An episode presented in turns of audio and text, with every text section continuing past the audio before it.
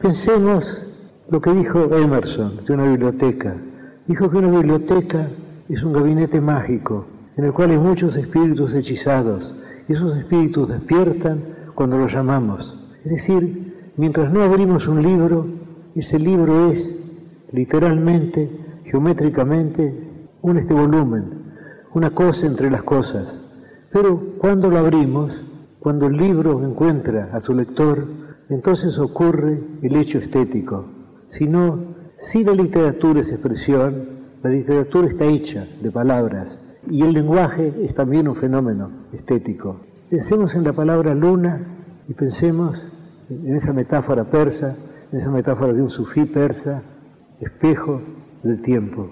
Y creo que una no es menos estética que la otra. Las dos son obras de la estética, salvo que la segunda ser una obra de segundo grado, porque espejo del tiempo está hecho de dos unidades. Y luna nos da, quizá aún más eficazmente, la palabra, el concepto de la luna. Es decir, cada palabra es una obra poética. Se supone, erróneamente a mi entender, que la prosa está más cerca de la poesía, está más cerca de la realidad que la poesía. Yo entiendo que es un error. El lenguaje es una creación estética. Creo que no hay duda alguna. La poesía es expresión. Y el hecho de que si la poesía es expresión, si un verso es expresión, cada una de las partes de que el verso está hecho, cada una de las palabras es expresivo, este sí mismo. Creo que lo sentimos como sabido porque es cierto. El hecho de que la poesía no son los libros en la biblioteca, no son los libros encerrados en el gabinete mágico de Emerson. La poesía es el encuentro del lector con el libro, la lectura del libro, el descubrimiento del libro. Y también hay otra experiencia estética, que es el momento muy extraño también, en el cual el poeta concibe la obra, en el cual va descubriendo o inventando la obra. Porque según se sabe en latín, las palabras inventar y descubrir son sinónimas aquello que dijo de Platón, de, que descubrir es recordar, en lo cual Francis Bacon agregó que ignorar es haber olvidado. Es decir, ya todo está, pero tenemos que verlo. Cuando yo escribo algo, yo tengo la sensación de que todo eso preexiste. Yo parto de un concepto general.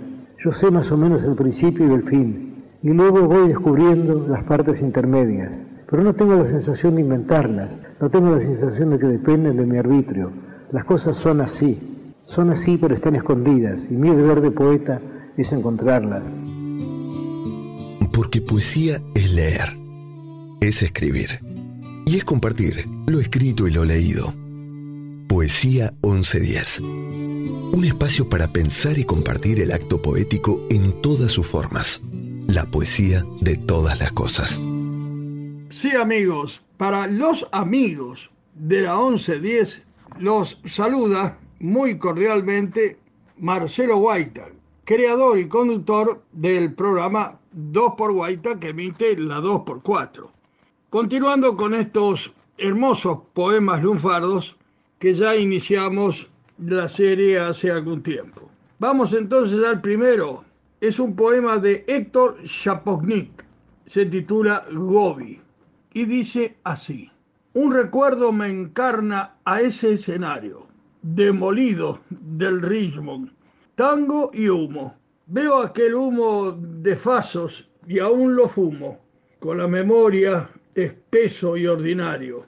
Una barra encendida, mesas, mesas para esa grave misa de violines. Nubes de Alfredo Gobi en los confines de su atorro de amor, whisky y tristeza. Año 52, aún lo veo ausente, con los ojos cerrados y la ardiente conmoción del alcohol. Y la muchacha, esa muchacha blanca evanescente, veo las brumas de Alfredo en esa frente. Restallaba la noche de su hipacha. A los amantes de las bellas letras hago llegar mis mejores deseos. Voy a cambiar de nombre a algunas cosas. Mi posición es esta. El poeta no cumple su palabra, sino cambia los nombres de las cosas. ¿con qué razón el sol ha de seguir llamándose sol? Pido que se llame Misifus, el de las botas de 40 leguas. ¿Mis zapatos parecen ataúdes?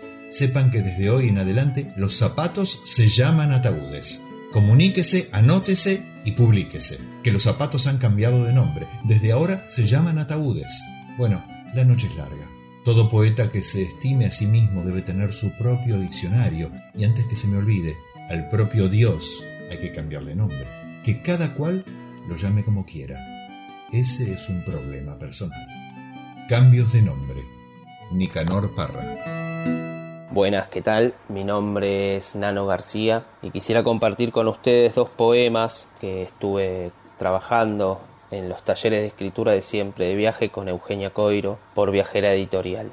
El primero de ellos titulado Hoy no, hoy podría haber sido feliz, pero me detuve en la tristeza, en la sombra, en la lágrima colgante, un cielo gris, metálico. Hoy podría haber recogido una esperanza, por más diminuta que sea, hundida en algún charco, en alguna banquina o en el andar mismo de calle comprimidas, de gente triste como yo, porque hoy pudimos ser felices. Pero no quise el abrazo distante de la estrella, su mirada calurosa, ni las flores ni los pájaros. Hoy podría haber sido feliz, pero me reflegué en el asfalto, en la caída de golpe, frenética, me espejoneé en la ceniza, alquitranada suavidad, perfumes oscuros, ciudad oscura, noches oscuras. Hoy no pude, no quise, aparte de eso, ya no sé. Y el segundo poema que quisiera compartirles se titula Donde pica.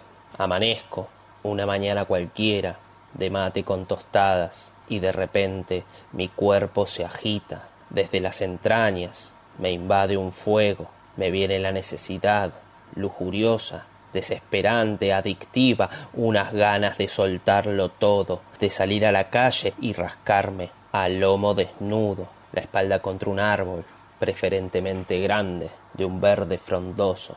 No sé por qué, me nacen, impulsivamente me nacen, digo árbol, pero bien podría ser pared, estrella, mano, asfalto, uñas, mar, cepillo, cielo, dientes. No digo como animal, sino como ser humano, entiéndanme, rascarse la piel, ahí donde pica, desgajarse la epidermis, muerta, renovar las arterias, la corteza, segmentar los poros, ventilar los pulmones al primer soplo de sol que pase.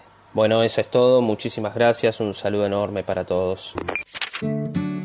La epífora es una figura retórica que consiste en la repetición de una o varias palabras al final de versos o frases consecutivas. Veamos este ejemplo de la guitarra de Federico García Lorca. Empieza el llanto de la guitarra. Es inútil callarla. Es imposible callarla. En Lisandro de la Torre y Avenida de los Corrales, en Mataderos, para un vecino que se hace llamar Maquiavelo y de él en el Día de la Poesía para la 1110. Voy a relatar el poema Hay un verso que me ahoga. Soy Edgardo Tabasco. Hay un verso que me ahoga, que me quema la garganta, un verso sin voz que canta, si el alma se desahoga, este verso solo aboga, una quietud placentera. La pluma es mi compañera, el papel mi amigo franco, y la inspiración la arranco del centro de mi alma entera, la musa jamás espera, ni se atrasa, ni se apura, porque la musa perdura cuando llega verdadera. La pluma corre certera a lo largo de un papel. Pobre del poeta aquel que no da paso a su musa, o que la exprese confusa por los poros de su piel. La poesía no es otra cosa que la sublevación del hombre contra la razón. Dalmiro Sáenz Dicen que el destino se burla de nosotros, que no nos da nada y que nos promete todo. Parece que la buena suerte está al alcance de la mano. Entonces, estiramos la mano y nos volvemos locos. Me dicen que nuestras vidas no valen gran cosa, que pasan en un instante como se marchitan las rosas. Me dicen que el tiempo que pasa es un cabrón, que con nuestras penas se hace abrigos. Pero, ¿quién es el que me dijo que tú siempre me amas? No lo recuerdo bien. Fue tarde, en la noche. Todavía recuerdo la voz, pero no veo su rostro. Él te ama, pero no le digas que yo te dije. ¿Lo ves? Carla Bruni, Kulkamadi. On me dit que nos vies ne valent pas grand-chose, elles passent en un instant comme fanent les roses. On me dit que le temps qui glisse est un salaud, que de nos chagrins il s'en fait des manteaux. Pourtant quelqu'un m'a dit que tu m'aimes encore. C'est quelqu'un qui m'a dit que tu m'aimes encore. Serait-ce possible alors?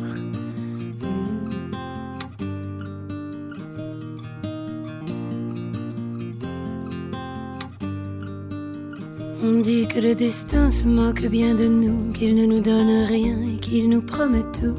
Paraît que le bonheur est à portée de main, alors on tend la main et on se retrouve fou. Pourtant quelqu'un m'a dit que tu m'aimes encore. C'est quelqu'un qui m'a dit que tu m'aimes encore. Serait-ce possible alors? Serait-ce possible alors? Mais qui est-ce qui m'a dit que toujours tu m'aimais? Je ne me souviens plus, c'était tard dans la nuit. J'entends encore la voix, mais je ne vois plus les traits. Il vous aime, ses secrets, lui dites pas que je vous l'ai dit. Tu vois, quelqu'un m'a dit que tu m'aimais encore. Mais l'a-t-on vraiment dit que tu m'aimais encore? Serait-ce possible alors?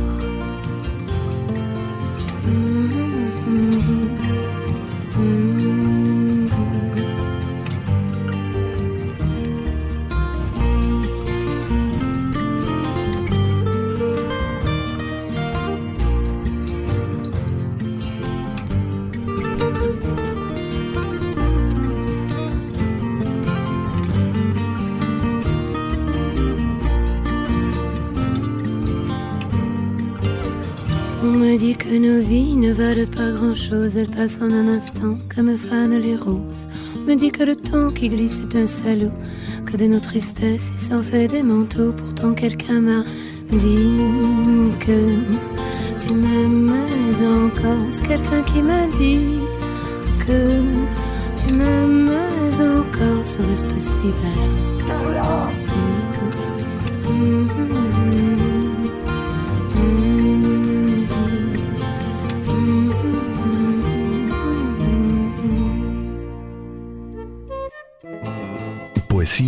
1110. Textos sanadores, provocadores, amables, reveladores. Palabras que dan forma a un sentimiento, a una idea, a los sueños y pensamientos. Poesía 1110. Un espacio de métrica universal en la radio de Buenos Aires. Hola mis amigos, yo soy Oscar del Priore, un gusto volver aquí a la 2x4, emisora en la que tengo la suerte, el honor de conducir un espacio a través del tango los martes, miércoles y jueves a la una de la mañana cuando las condiciones lo permiten. Queridos amigos, hoy quiero traerles este lindo soneto de un buen amigo y un gran poeta como lo fuera Héctor Negro. Soneto de amor que se llama Metejón en Lunfa Soneto y dice así. Un soneto lunfardo me reclama para batirte que te quiero entera y sacudirte de vulgar manera el metejón que el cuore me desgrana. Rante musa me sube desde el pecho, se diquea en mi boca, bate el justo para que escriba con rechifle y gusto lo que tus ojos de chavar me han hecho. Por eso el guille de cantarte en reo y el balurdo verseado y tan discreto con que te embroco cuando te lo leo. Si así se manca menos mi soneto, porque en lunfa te quiero y me floreo y me rasco contento el esqueleto. Una novela de 50.000 palabras sin la letra E. Ernest Vincent Wright escribió Gatsby una novela de 50.000 palabras sin la letra E. A pesar de la dificultad de escribir prescindiendo de la letra E, Wright contaba con 250 de las 500 palabras más utilizadas en la lengua inglesa. Su publicación fue sostenida por el autor, pero generó poco interés. No obstante, hoy en día es una obra de culto, buscada como una pieza rara y muy apreciada por los cultores de la literatura constreñida.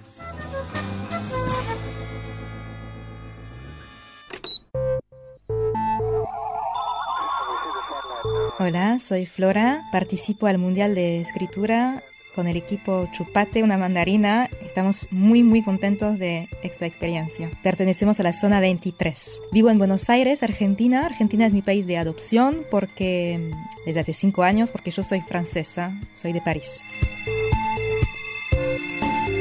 ¿Desde cuándo escribís? Escribo desde que tengo el uso del lápiz y de la lapicera, inventando historias de niñita, como muchos niños y niñas. También la escritura está muy presente en mi vida, porque en mi vida no artística, no actoral, porque soy actriz también, soy periodista.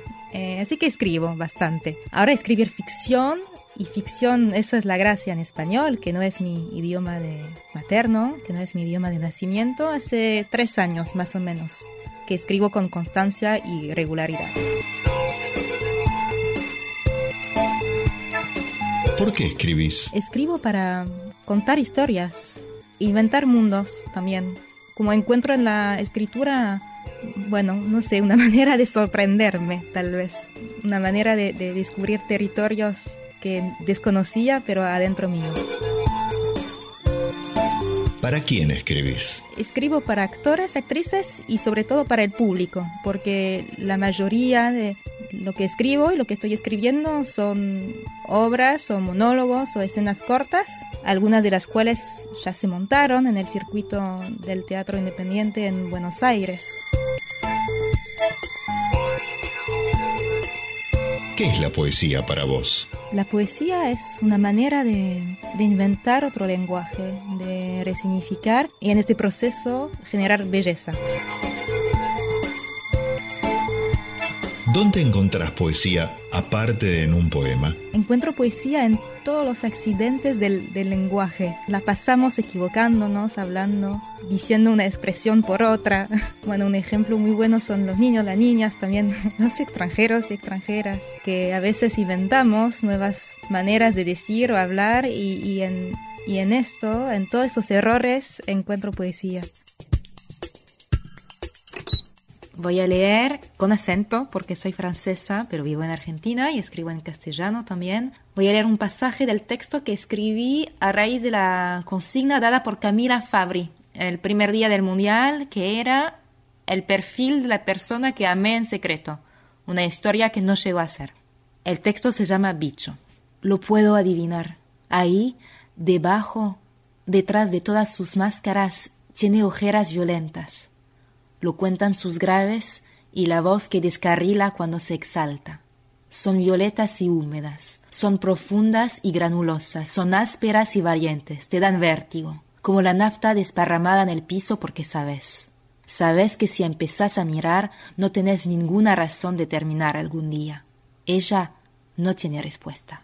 Siento sus ojos y sé que si los pudiera ver de verdad, me acercaría en puntillas, bien suave, y la mordería despacito en sus brazos morochos, en su boca demente. Le mordería los pechos, todos sus pechos, y buscaría con mis dientes hasta sus olores más vergonzosos. Con cada mordedura la aceptaría cada vez más. Tal vez duraría días o meses, tal vez me terminaría durmiendo, exhausto, con las uñas de sus pies entre mis dientes, con la mugre de sus talones raspando mi lengua porque soy un bicho feo. Soy un trapo asqueroso. Soy un bichito feo. A los 44 años me sentía libre de impaciencia, seguro de mí, tan perfecto como mi naturaleza me lo permitía, eterno. Y entiende bien que se trata aquí de una concepción del intelecto. Los delirios, si preciso es darles ese nombre, vinieron más tarde. Yo era Dios, sencillamente porque era hombre. Los títulos divinos que Grecia me concedió después no hicieron más que proclamar lo que había comprobado mucho antes por mí mismo. Creo que hubiera podido sentirme Dios en las prisiones de Domiciano, o en el pozo de una mina. Si tengo la audacia de pretenderlo, se debe a que ese sentimiento apenas me parece extraordinario y no tiene nada de único. Otros lo sintieron o lo sentirán en el futuro. Una parte de cada vida, y aún de cada vida insignificante, transcurre en buscar las razones de ser, los puntos de partida, las fuentes. Mi impotencia para descubrirlos me llevó a veces a las explicaciones mágicas, a buscar en los delirios de lo oculto lo que el sentido común no alcanzaba a darme. Cuando los cálculos complicados resultan falsos, cuando los mismos filósofos no tienen ya nada que decirnos, es excusable volverse hacia el parloteo fortuito de las aves o hacia el lejano contrapeso de los astros. Fragmento de Memorias de Adriano, de Marguerite Ursenar. Hola, mi nombre es Clara Borgiali de Quilmes. Pasan cosas. Un colectivo choca un auto, pero en realidad no lo choca. Unos mellizos pasan caminando juntos, iguales. Espero el colectivo pensativa, mirando las nubes en el cielo de la noche, que se mueven muy despacito. No siento mis piernas, ni mis brazos, ni mi cuerpo. Solamente siento el latido de mi corazón, como un marcapasos cansado. Y te pienso, y suspiro mi respiración se vuelve lenta, es casi imperceptible. Y te siento, y el sentirte me levanta, me hace flotar, y vuelo por el cielo de la noche, como si estuviera flotando. Intento alcanzar esas nubes, parece que me están esperando, para cobijarme. Pero no avanzo. Más lo intento, más se alejan, más te vas, más me duele, y caigo. La poesía no quiere adeptos quiere amantes. Federico García Lorca. Hola, soy Alicia Casas de Jovita, provincia de Córdoba. En este Día de la Poesía me adhiero. ¿Qué es poesía? Imposible definirla, pero podríamos inventar que tiene sueños de encaje y labios de seda, deletreando el silencio de universos oxidados de recuerdos, cruciales noches con luceros de plata y auroras maquilladas de inquietos resabios, juegan en el lecho de escondidos adoquines. Quiero rozar tu rostro con la nostalgia de antaño, sentir los corceles del pecho agitarse en tu pureza, palpitar los vendavales de tu esencia, guardar amores perdidos en la penumbra de tu belleza. Feliz día de la poesía. Noches solitarias ahogando mis tristezas. ¿Dónde estarás, mi amor? ¿Quién agiganta el sol? La mejor luna que supe conocer y yo sin fe. Los trinos de las aves callaron por mí otra vez. Las trémulas canciones me hablaron de ti y yo sin fe. Toda tu ternura ha florecido en mí Imaginemos que vamos corriendo por las colinas que surcan el sol. ¿Dónde estarás, mi amor? ¿Dónde estarás, mi amor? ¿Quién agiganta el sol si todo cae sobre mí por hoy? Las trémulas canciones de Manuel Moretti por Estelares.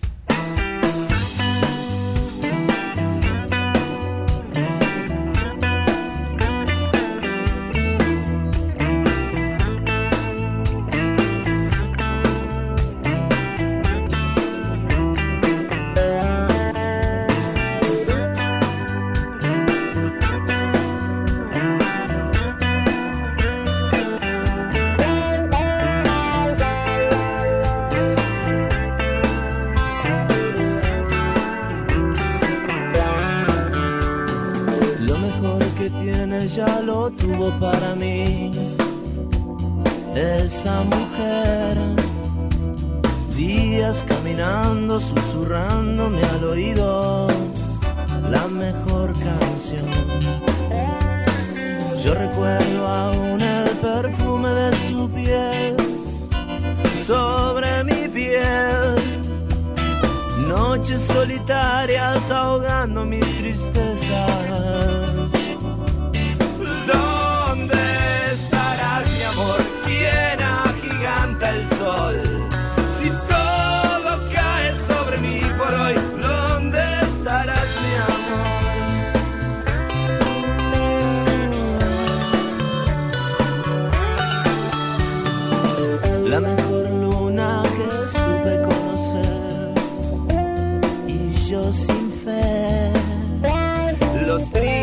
las aves callaron por mí.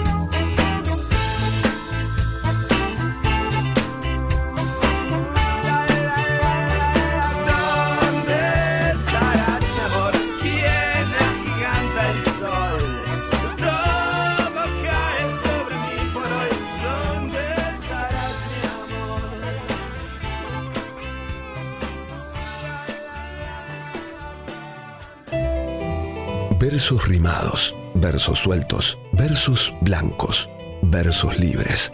Poesía 1110. Palabras sin aislamientos preventivos. Entre tiempo perdido, de Ketty Mangione. Darse cuenta que cuando no hacemos lo que amamos hacer, nos permite hacer todo aquello que parece lógico e imprescindible. Nos deja, si podemos verlo, en una encrucijada mental que desborda y paraliza. Encontrarse en un impas de vida, en una tregua donde el mundo desaparece y solo existe hacer con los cinco sentidos aquello que siempre nos enseñaron, que es tiempo perdido. Hacer lo que hacemos como máquinas absurdas de picar sueños, aturdirnos y lacerarnos con los espasmos de la malsana obligación de cumplir inexorablemente con mandatos que nos fueron legados y que repetimos en un bucle desesperado y tardío. Reprimir nuestros deseos, encerrarlos en cajas blindadas y tirar las llaves en pos de darle sentido a una vida ridícula y vacía, convenciéndonos que no depende de nosotros, es algo así, como masticar trocitos de cianuro cada mañana con el desayuno.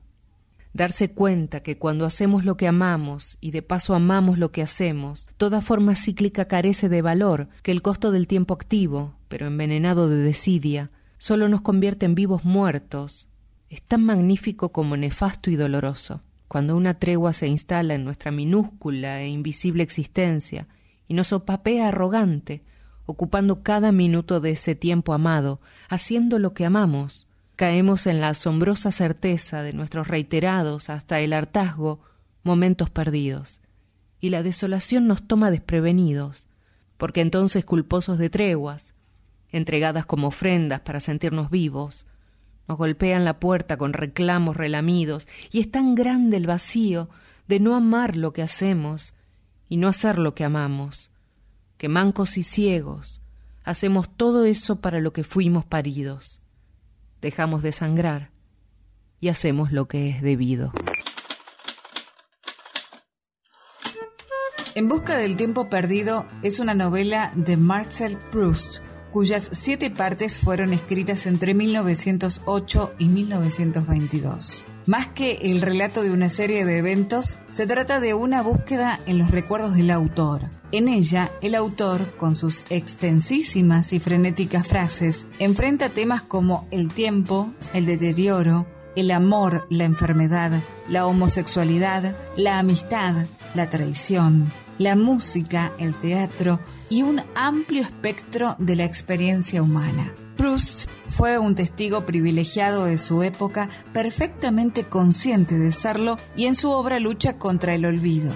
A lo largo de 2.700 páginas logra ser veraz sin ser frío y plantea la multiplicidad de planos de la existencia reflejando con nitidez sabores, olores e imágenes y detallando brillantemente gestos, voces y posiciones corporales. Todo eso a través del filtro de su inteligencia reflexiva y su filosa ironía. Intensas son las descripciones de las pasiones y en particular la de los celos en todas sus terminó de publicarse en 1927, cinco años después de la muerte de su autor, y constituye una de las obras cumbre de la literatura universal.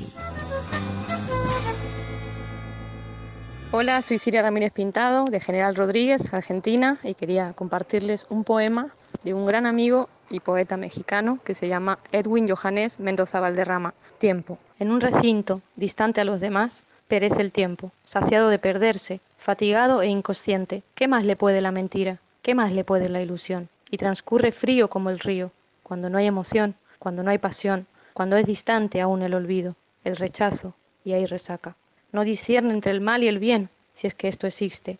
No discierne género ni edad, color ni deseo alguno, ni vida ni muerte. En un sitio ajeno vive y muere, sin luto, y es constante, cruel aventajado. Se nota en las líneas que recorren, en el rostro y la mirada, sí, esa mirada plana de aquellos que lo han perdido todo, esa mirada brillante de los que aprovecharon la ida en el camino. Dichosos los momentos grabados en el lienzo vivido de una memoria alegre. Ama sin premura, Mañana, mañana podrás irte sin figura, sin forma, sin nada más por hacer aquí. Serás libre, siendo libre aquí. Ama sin premura. Negar la sucesión temporal, negar el yo, negar el universo astronómico, son desesperaciones aparentes y consuelos secretos. Nuestro destino, a diferencia del infierno de Swedenborg y del infierno de la mitología tibetana, no es espantoso por irreal, es espantoso porque es irreversible y de hierro.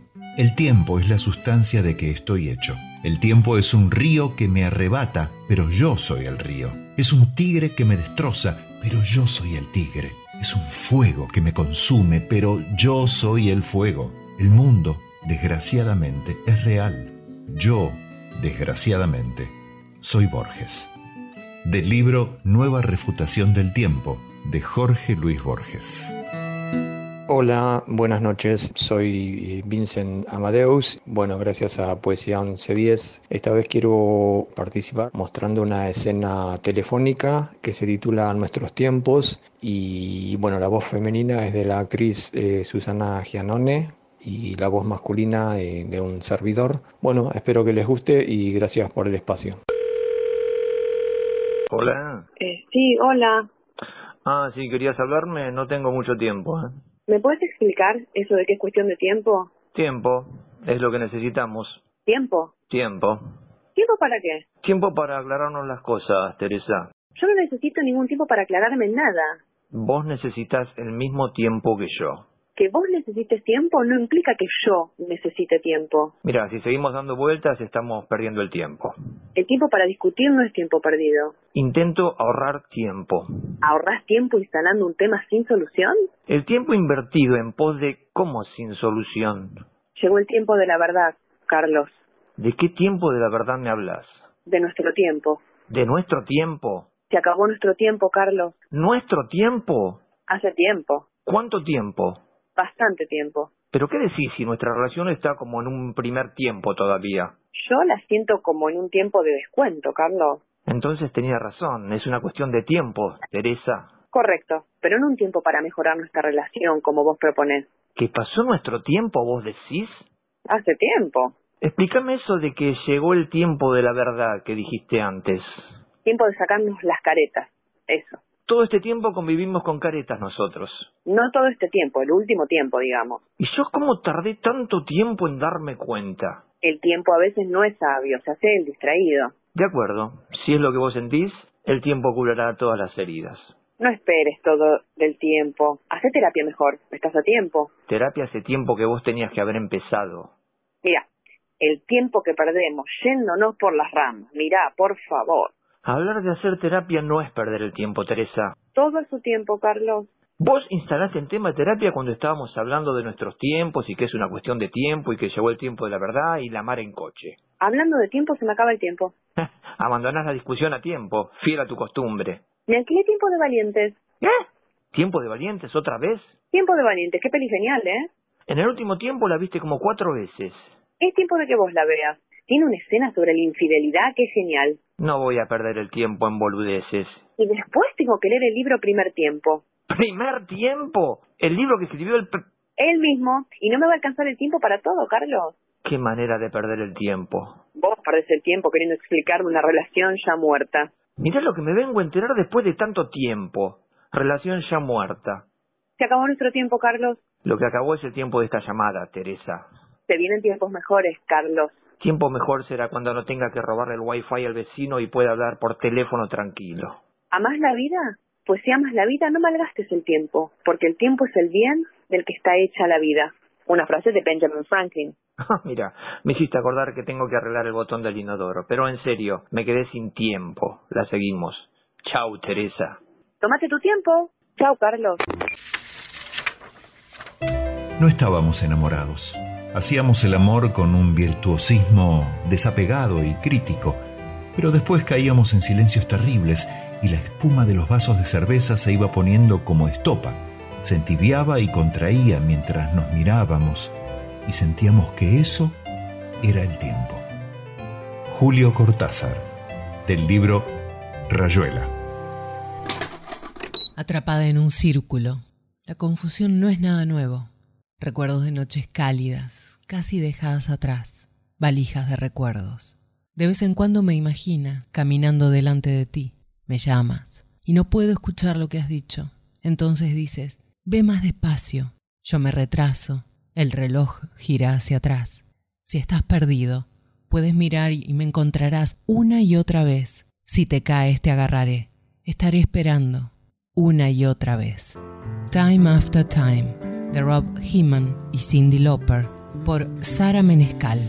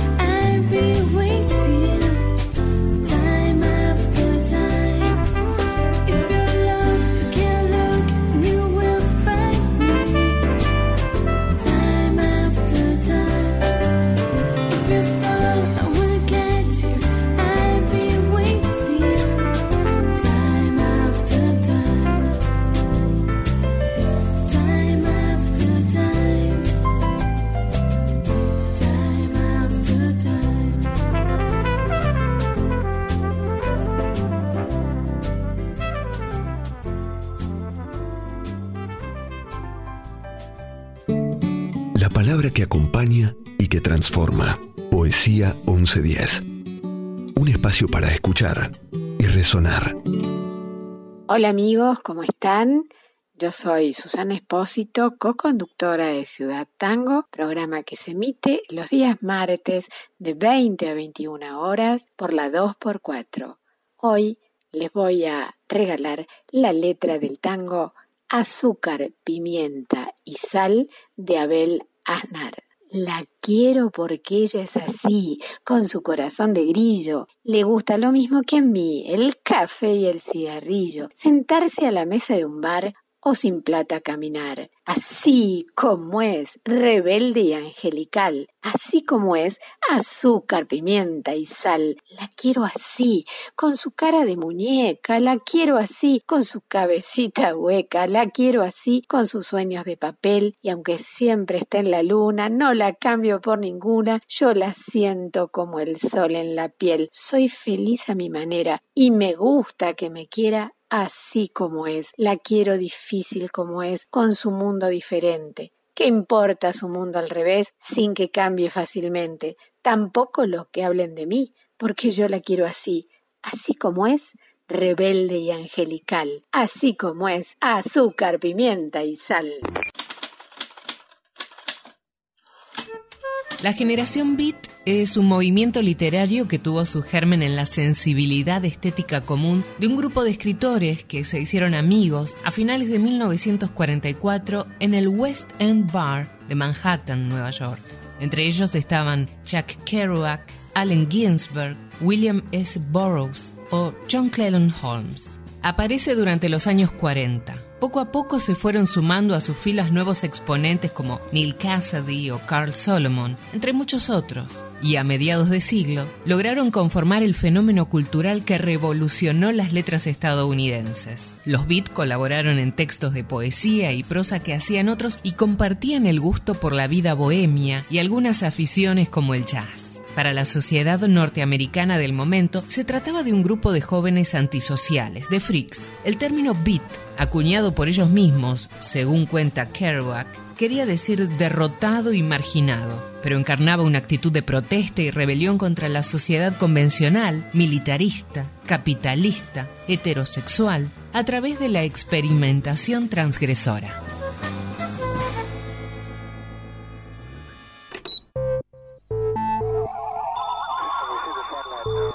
Mi nombre es Hugo Álvarez Picasso.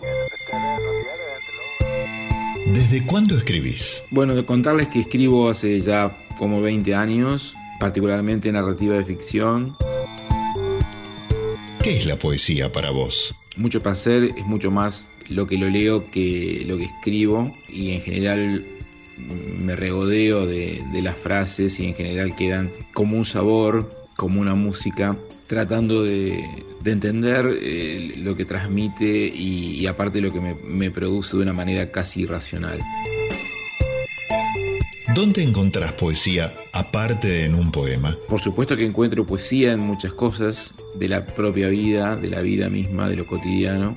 Y por supuesto mis relatos claramente forman parte de una prosa poética.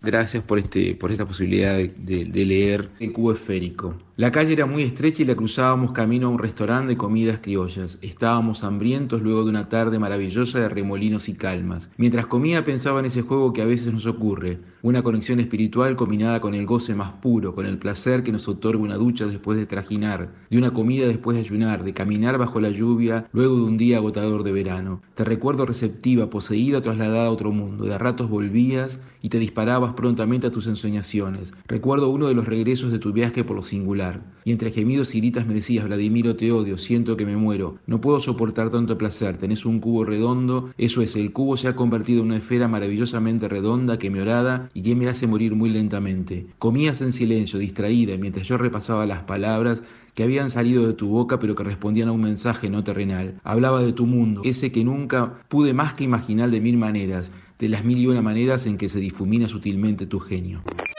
Tengo suerte de tener los cinco dedos en la mano derecha. Suerte de hacer pipí sin que me duela mucho. Suerte que los intestinos se muevan. Suerte. Duermo de noche en una cama de capitán, siesta a media tarde, suerte de pasear por First Avenue, suerte de ganar un par de cien mil al año, cantando Eli Eli, escribiendo lo que se me pasa por la cabeza, grabando garabatos primordiales, enseñando en un colegio budista, sacándole fotos con la leica a la parada del bus por la ventana de mis ojos. Oigo sirenas de ambulancias, huelo ajo y orín. Pruebo nísperos y lenguado, camino descalzo por el piso del loft, algo insensibilizadas las plantas de los pies. Suerte que puedo pensar y que el cielo puede nevar. Buena suerte. Allen Ginsberg.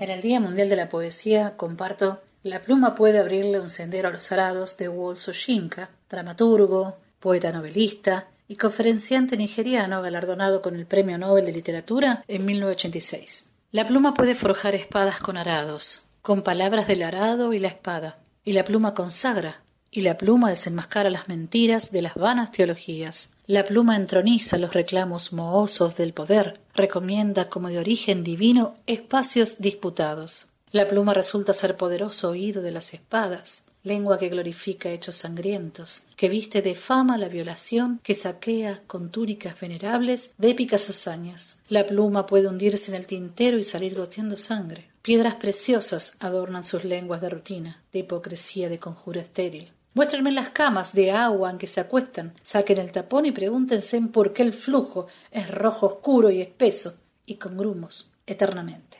En enjambres como langostas, como mentiras y moscas, consortes sacados de negras orgías, de plumas conmemorativas, largas la línea de las grandes seducciones, atracción del ocio en nuestra tribu ajedrezada, de poetas orales, ambulantes, hasta la pluma y el computador portátil. Hemos llegado a conocer algunas, sirvieron y fueron servidas a su turno, algunas creyeron y otras metieron sus almas en un mundo de ensueños. Pero ambas estaban inmunizadas contra el testamento de los ojos y los oídos, el hedor y la culpa del poder y la anomia de la lluvia que se vuelve roja de plagas de langostas, la muerte de los primogénitos, los siete años de escasez, y otra vez de nuevo el octavo, y luego la secuencia circular de la muerte y la carencia, una promesa no ganada o dada, no es para que la redimen los mortales. Pero Dios decretó que el fin multiplicará los medios. Curtida la espera, la pluma escribe, nosotras también servimos. La silva es una estrofa compuesta por versos en decasílabos y heptasílabos de rima irregular. El término deriva del latín selva y hace referencia al desorden que reina en este tipo de composición. Se trata de una de las grandes formas de poemas de las lenguas románticas. Sus primeras manifestaciones conocidas son expresiones o declaraciones escritas en latín. Las Silvae de Estacio, recopiladas entre el año 40 y el 96 de nuestra era, son su más famoso antecedente. La silva comprende una gran variedad de tipos cuyas características más comunes son la libertad métrica, la improvisación, el carácter experimental y una cierta libertad rimática. Quien me dijera, Elisa, vida mía, cuando en aqueste valle al fresco viento andábamos cogiendo tiernas flores, que había de ver con largo apartamiento venir el triste y solitario día que de ese amargo fin a mis amores. El cielo en mis dolores cargó la mano tanto que a cepiterno llanto y a triste soledad me ha condenado y lo que siento más es verme atado a la pesada vida y enojosa solo, desamparado, ciego, sin lumbre, en cárcel tenebrosa. Garcilaso de la Vega. Cuento Juanita Corredor, su versión. El almuerzo era seguro, pero aún estaba vivo. Por suerte alguien en la finca tenía mano firme y sangre fría para arrebatar la vida de un buen gallo, un conejo o un perro travieso que robara huevos, mi madre. Mujer de 65 años, fumadora de piel roja sin filtro desde los 19, de una piel tan suave como la más tersa de las sedas. Lo único bueno que le podía heredar y no fue así. Acariciarla me hacía quererla. Y estema, eso sí le heredé. Me pilló sujetar al gallo de las patas mientras ella apoyaba el palo de la escoba encima del cuello del animal contra el suelo. Con un pie a cada extremo del palo tiró el cuerpo hacia arriba. Siempre me pregunté si era la manera correcta de hacerlo. Porque el chorro de sangre y el frenético aleteo del pobre animal mientras moría era angustioso. Yo volteaba la cara para otro lado, mientras ella podía hacerse cargo sola. Mi madre jaló demasiado fuerte y el pellejo del cuero del gallo se rompió. Ella frunció el sueño y soltó ese sonido de cuando las cosas no salen bien. Yo solo quería que muriera rápido. Cariño, escuchan, no me trates de esta manera, porque algún día volveré a ponerme de pie. No me importa si lo haces porque se entiende. No tienes dinero, simplemente no eres bueno. Bueno, supongo que si tú lo dices, tendría que empacar mis cosas e irme. Eso es lo correcto. Toma la carretera, Jack, y no vuelvas más. No más. ¿Qué dices? Hit the Road, Jack, de Percy Mayfield, por René Olsted. Hit the road, Jack, and don't you come back no more, no more, no more, no more. Hit the road, Jack, and don't you come back no more. Don't you come back no more, no more, no more, no more. Hit the road, Jack, and don't you come back no more. Oh, baby, oh, baby, don't you treat me so mean. You're the meanest old man that I ever seen. I guess if you say so, I have to pack my things and go. That's right, hit the road, Jack. And don't you come back no more, no more,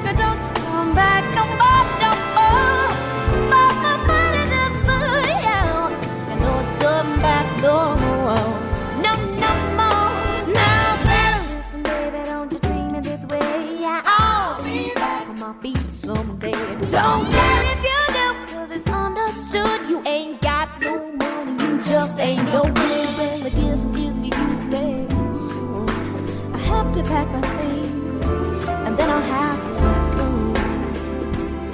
I'll have to go.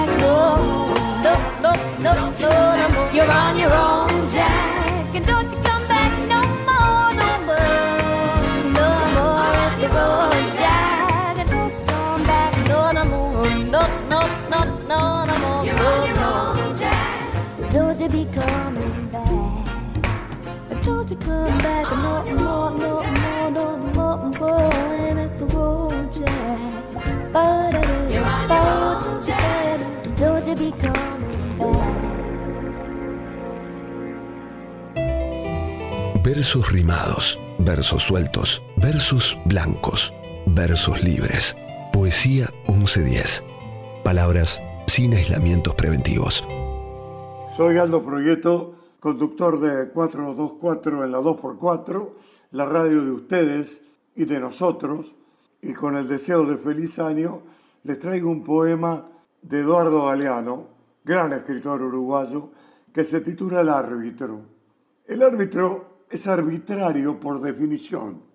Este es el abominable tirano que ejerce su dictadura sin oposición posible y el ampuloso verdugo que ejecuta su poder con gestos de ópera. Silbato en boca, el árbitro sopla los vientos de la fatalidad que otorga o anula goles. Tarjeta en mano, alza los colores de la condena. El amarillo que castiga al pecador y lo obliga al arrepentimiento y el rojo que lo arroja al exilio. Los jueces de línea que ayudan pero no mandan, miran de afuera. Solo el árbitro entra al campo de juego y con toda razón se persigna al entrar, no bien asoma su cabeza ante la multitud que ruge. Su trabajo consiste en hacerse odiar. Única unanimidad del fútbol, todos lo odian, lo silban siempre, jamás lo aplauden. Sin embargo, nadie corre, nadie corre más que él. Todo el tiempo galopa, deslomándose como un caballo, este intruso que jadea sin descanso entre los 22 jugadores. La multitud aúlla exigiendo su cabeza. Desde el principio hasta el fin de cada partido, sudando a mares, el árbitro está obligado a perseguir la pelota que va y viene entre los pies ajenos. Pero cuando ésta le pega en su cuerpo, todos se acordarán de su madre. Y sin embargo, con tal de estar ahí, en el sagrado espacio verde, donde la pelota rueda y vuela, él aguanta insultos, abucheos, pedradas y maldiciones. A veces, raras veces, su decisión coincide con la voluntad del hincha, pero ni así consigue probar su inocencia. Los derrotados perderán por sí o por él, y los victoriosos ganarán a pesar de él. Coartada de todos los errores, explicación de todas las desgracias. Cuando yo jugaba al fútbol, hace más de 20 años, en la Patagonia, el referee era el verdadero protagonista del partido. Si el equipo local ganaba, le regalaban una damajuana de vino de Río Negro. Si perdía, lo metían preso. Claro que lo más frecuente era lo de la damajuana, porque ni el referee ni los jugadores visitantes tenían vocación de suicidas. Había en aquel tiempo un club invencible en su cancha, Barda del Medio. El pueblo no tenía más de 300 o 400 habitantes. Estaba enclavado en las dunas con una calle central de 100 metros y más allá los ranchos de adobe, como en el Far West. A orillas del río Limay estaba la cancha, rodeada por un alambre tejido y una tribuna de madera para 50 personas. Eran las preferenciales, las de los comerciantes, los funcionarios y los curas. Los otros veían el partido subidos a los techos de los Ford A o a las cajas de los camiones de la empresa que estaban construyendo la represa. Todos nosotros estábamos bajo el influjo del maravilloso estilo del Brasil campeón del mundo, pero nadie lo había visto jugar nunca. La televisión todavía no había llegado a esas provincias y todo lo conocíamos por la radio, por esas voces lejanas y vibrantes que narraban los partidos. Fragmento de Gallardo Pérez Referí, de Osvaldo Soriano. Nombre es Cristian Sánchez y el cuento que voy a leer se llama Soy funebrero y es de mi autoría. 42 años tardé en entenderlo, en un entretiempo de un partido que no implicaba nada importante para ninguno de los dos equipos. Mi viejo se apoyó en mi hombro, se levantó y se fue sin decir nada. Antes de mirar el pasto de la cancha lo vi alejarse. Iba al baño, iba lento. Luego miré el verde paisaje y fue allí en esa abstracción momentánea que entendí que uno no elige, que las pasiones sociales están en nosotros y que uno no tiene la posibilidad de decidir qué sí y qué no. Con el tango me pasó lo mismo que con el fútbol, pero mucho tiempo antes. En mi temprana adolescencia llegué a odiar al tango injustamente. Hoy no existe en mi consideración género musical que represente el espíritu del hombre del Río de la Plata de mejor manera. Mi viejo toda su vida amó el tango de Disépolo, de Troilo, de Goyeneche, del Mundo Rivero, de Julio Sosa. Ese amor que él profesa es el mismo que hoy defiendo. Siempre estuvo en mí, solamente que en mi adolescencia todavía no lo sabía.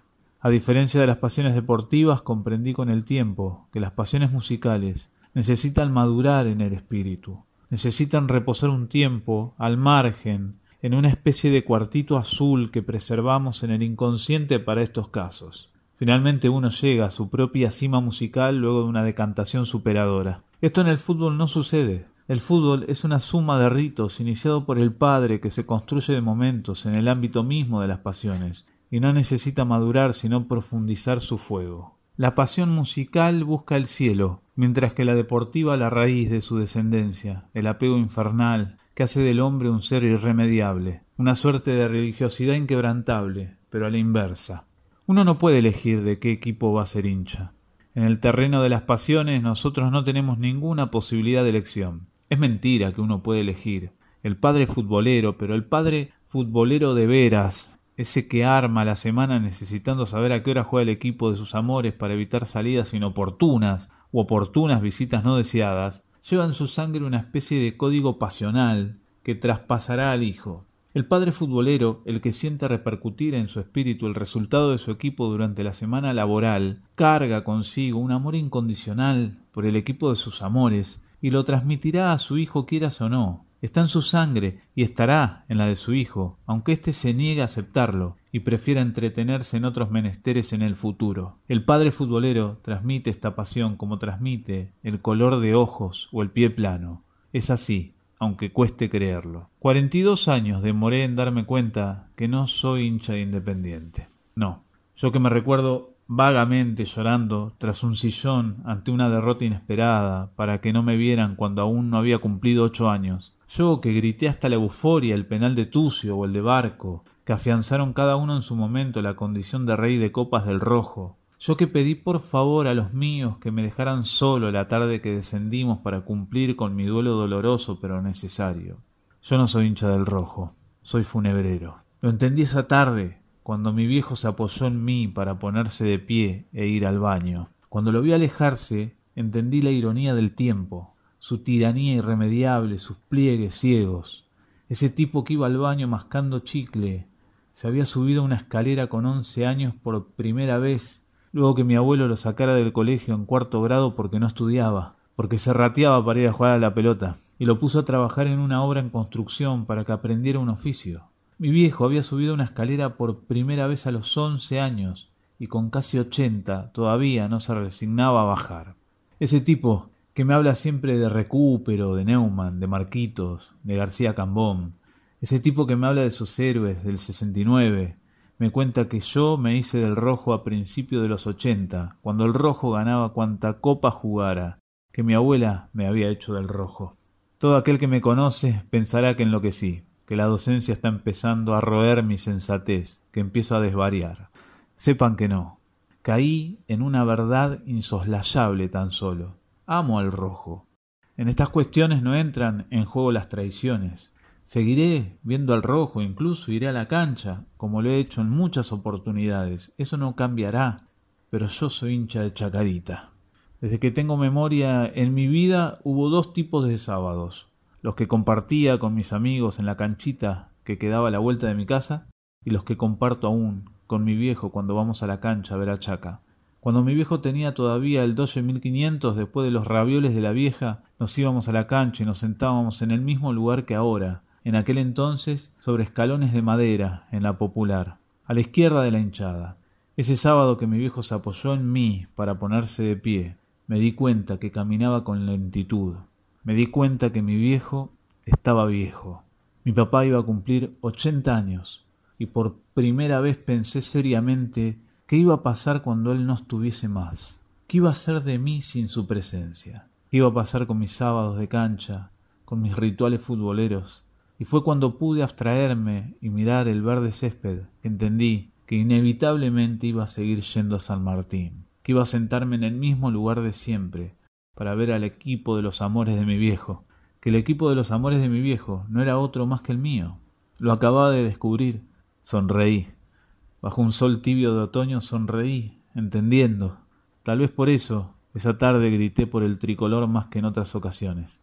Esa tarde entendí que no soy hincha de Independiente, que soy hincha de Chacarita, que existe un precepto no escrito que manda mantener vivo el recuerdo, que los ritos son necesarios y que nada ni nadie puede quebrantarlos. Si alguna vez mi viejo tiene oportunidad de leer este bosquejo de cuento, sabrá de una manera misteriosa que las pasiones se heredan y como mandan los versos certeros de alguna zamba eterna, sabrá que la extensión de la sangre repudia el olvido y acrecienta el nostálgico grito que mantendrá viva la pasión de los hombres. No me puede el olvido vencer, hoy como ayer, siempre llegar, en el Hijo se puede volver nuevo.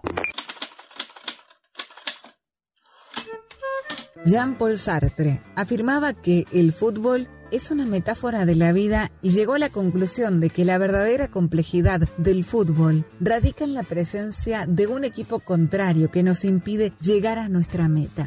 En su crítica de la razón dialéctica usó el fútbol para explicar su teoría de los grupos. Es ejemplar el caso del fútbol, con las relaciones entre los jugadores, esos pequeños grupos estrechos y rigurosos, la indiferenciación del derecho y del deber para cada jugador, así como el juego de las reciprocidades diversas entre jugadores, grupo adverso y espectadores. Y su análisis resume la particular posición del arquero en estos grupos. El guardameta fue quien salvó varias veces a su equipo a través de acciones individuales, es decir, de una extralimitación de su poder en una práctica creativa.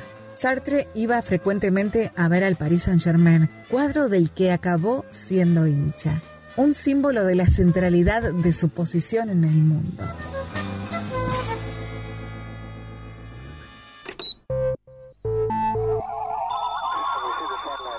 Hola, ¿qué tal? Mi nombre es Axel, soy del barrio de Palermo. ¿Desde cuándo escribís? Desde hace tres años. ¿Por qué escribís? Porque es la mejor manera que encuentro para poner en palabras lo que no puedo decir. ¿Para quién escribís? Y para quien me entienda. ¿Qué es la poesía para vos? Y la poesía es una manera... es todo aquello que te interpele. ¿Dónde encontrás poesía aparte de en un poema? En todo. Se puede encontrar poesía en todos lados, pero no todo es poesía. No es una frase de mi autoría, pero estoy completamente de acuerdo. El diario del lunes. Texto escrito por mí, Axel Rovner. Comenzaré este comunicado primero que nada afirmando que sí, hay vida después de la muerte. Y déjenme decirles algo, es una mierda. Acá se habla en un solo tiempo verbal, el pretérito pluscuamperfecto, de haberlo sabido. Es un diario de lunes constante con noticias encabezadas por si hubiera y sus derivados. No esperen conseguir una de nuestras ediciones, ustedes mortales. Permítanme seguir avanzando de página en este diario apolítico que se compra con la moneda del remordimiento y se revende a cambio de pasados que no fueron. No sin antes hablar sobre la vida, esa que se parece bastante a mis memorias, esa que no es sin recuerdos. Recordamos lo que fuimos porque somos lo que recordamos. Nada merece ser olvidado, nada nunca lo es, por más doloroso que haya sido. No pienso el recordar como el hecho de invocar un recuerdo, porque aquel puede hablar despacio, incluso en otro idioma. Hasta puede callar, puede hacer, puede permanecer quieto, moverse sin dejar claros indicios, puede aparecer en un sueño y perderse con el sol de la mañana, puede esconderse detrás de una cortina y camuflarse con el paisaje, a veces puede, a veces no. Pienso al recordar como, como algo implícito, un hecho casi fortuito, una carga, un alivio. Recordar como castigo, como premio, olvidar como esconderse en un bosque anochecido con estrellas muertas que no terminan de apagarse por miedo a ser olvidadas. Recordamos lo que fuimos porque somos lo que no olvidamos. Somos lo que la luna no esconde y las nubes perdonan. Se ve que el más allá, perdón, el más acá, me encontró metafórico. Muy bien, prosigo. Se publican fotos en las que uno elige o no poner su cara, como también los epígrafes pueden ser editados una vez ya circule el diario entre los muertos. El mundial que no gané se lee debajo de una foto de un pibe levantando la Copa del Mundo, un pibe que aún sueña y anhela por una historia distinta. El concierto que nunca di acompaña el retrato de una pequeña que nunca tocó ningún instrumento pero que le hubiera encantado. Hoy, la tapa anuncia el estreno de La familia que nunca tuve, un musical incansable que pelea codo a codo el pico de rating con el orgasmo que nunca alcancé. Todo anónimo. Acá corre la libertad de expresión, pero con tan solo una restricción. Así como en las cárceles los internos no preguntan por la razón de su confinamiento, acá rige un código implícito que nos prohíbe en cierta forma inquirir por la causa de muerte. Se cree en solo una posible respuesta. El corazón dejó de latir. Muy bien, aún no se lo he consultado a nadie, créanme, no pienso hacerlo. Pero si bien muerto estoy, mi capacidad de reflexión sigue lúcida como nunca. Así que, corriendo el riesgo de quedar como un hereje en la sociedad que habito, pregunto para mis adentros. ¿De qué morí? No, mi corazón ya no late. De chico, jugando a la pelota, intentando romper un empate que parecía sentenciado, lo único que se rompió fueron mis ligamentos, los cruzados. Seguí jugando como Diego en Italia 90 con el tobillo destrozado, pero no ganamos y el rival tampoco. De la cancha fui derecho para el hospital, pero no, no morí de rotura de ligamentos. A los nueve meses volví a jugar, no me volví a lesionar, pero me di cuenta que ya no era tan bueno. ¿Habré muerto de desilusión? No lo creo. Ya más de grande, haciendo un asado, me saltó una brasa en el ojo, perdí la vista por un mes y monedas, pero no, no se puede morir de ceguera, o al menos no fue mi caso. Morí un domingo por la tarde, durmiendo la siesta mientras el carbón se hacía ceniza y la parrilla se enfriaba. ¿De qué es el día de hoy que no haya respuesta alguna que me satisfaga? Aquí arriba o abajo, no sé bien dónde estoy. Aprendí que de no haber respuesta, el problema puede estar en la pregunta. Así que permítaseme reformular. ¿De qué? No. Más bien, ¿por qué me morí? Pues bien amigos, he muerto nada más y nada menos porque he vivido. He muerto porque jugué a la pelota, he muerto porque no pasé un domingo sin asado, he muerto porque, si cansado, dormí la siesta.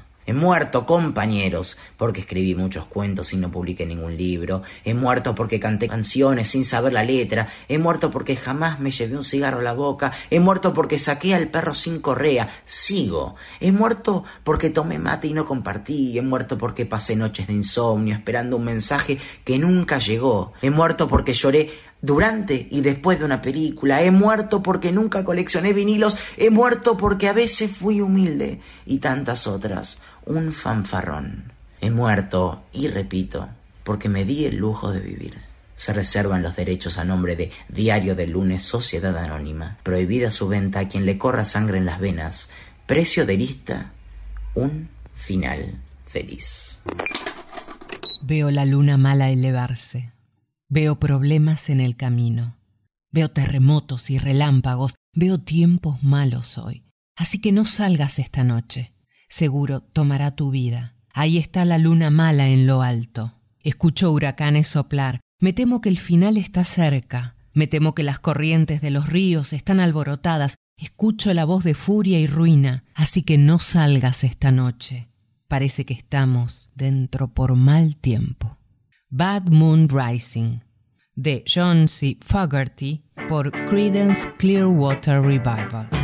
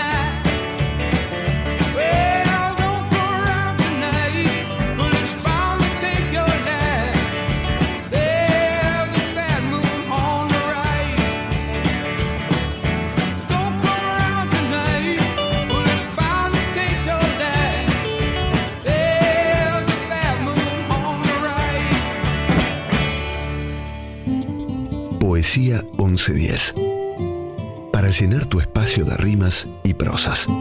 Hola amigos, soy Ricardo Pedace, co-conductor de Ciudad Tango de los días martes entre las 20 y las 21 por la 2x4. Hoy quiero mandarles y compartir con ustedes la letra de Bien Pulenta, tango de Carlos Weiss y música ni más ni menos que de Juan D'Arienzo y Héctor Varela. Y dice, estoy hecho en el ambiente de muchachos calaveras.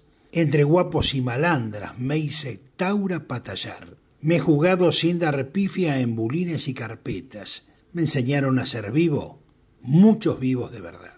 No me gustan los boliches que las copas charlan mucho y entre tragos se dechaban lo que nunca se pensó. Yo conozco tantos hombres que eran vivos y eran duchos y en la cruz de cuatro copas se comieron un garrón. Yo nunca fui sujeta de pinta y fulería, y sé lo que es jugarse la suerte a una baraja si tengo un metejón. Le escapo ese chamullo fulero y confidente de aquellos que se sienten amigos de ocasión. Yo soy de aquellas horas que laten dentro el pecho, de minas seguidoras, de hombres bien derechos tallando tras cartón. Siempre sé tener conducta, por más que me busquen aunque muchos se embalurden de que soy punto pa' currar.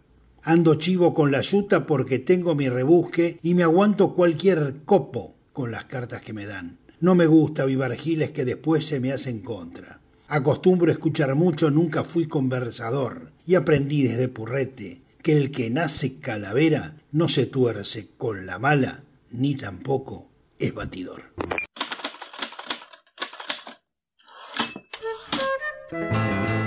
Héctor Germán Österheld, El Eternauta, creada por el guionista Héctor Germán Österheld y el dibujante Francisco Solano López.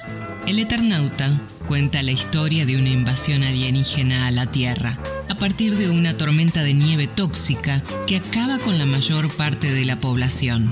La saga es narrada por Juan Salvo, un hombre común que se convierte de forma súbita en héroe junto a su familia y amigos y cuya condena, tras sobrevivir a la invasión, es viajar en el tiempo. El Eternauta fue publicada inicialmente en la revista Hora Cero entre 1957 y 1959. Me llamo Jessica y voy a leer un poema que se llama Nunca más de Allen Aben. A mí no me queda más que imaginar la calle vacía, las persianas bajas y la vida en manos de la intolerancia. El miedo a ser perseguido, perder un amor, un amigo, la calle empapelada, carteles con la cara de un vecino. Carlos no vino a trabajar. Mirta espera ser atendida en la misma comisaría donde Doña María reza un rosario por su hijo, de ojos vendados encerrado en Campo de Mayo o enterrado en algún baldío. A mí no me queda más que vivir la memoria de un pueblo que luchó para que hoy pueda escribir sin miedo, saber mi nombre, de dónde vengo. No me queda más que vivir en la necesidad inflexible de recordar y agradecer el privilegio de nacer en democracia, cumplir la eterna deuda con los que no están, sembrando de nuevo aquello que moría un poco más, con cada cuerpo cayendo al río. Cartas. María Elena Walsh, Buenos Aires, 8 de julio de 1979.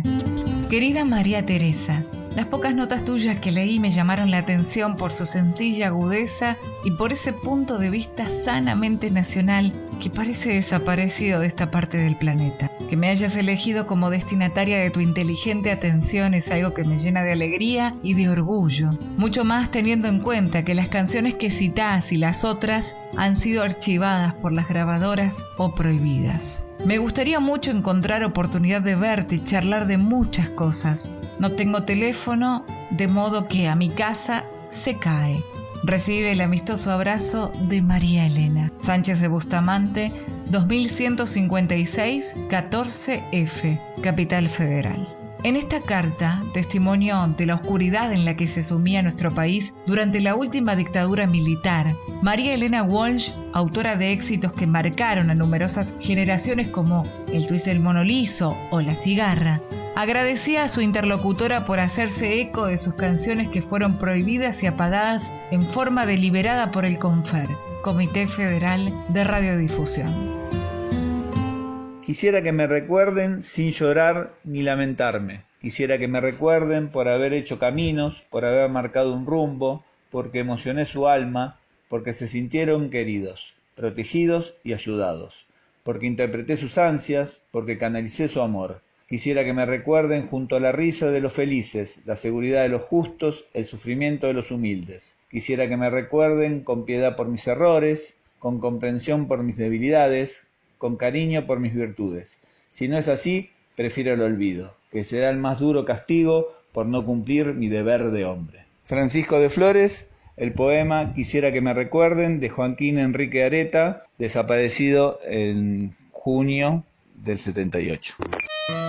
Apoya sobre mi brazo tu pequeño corazón.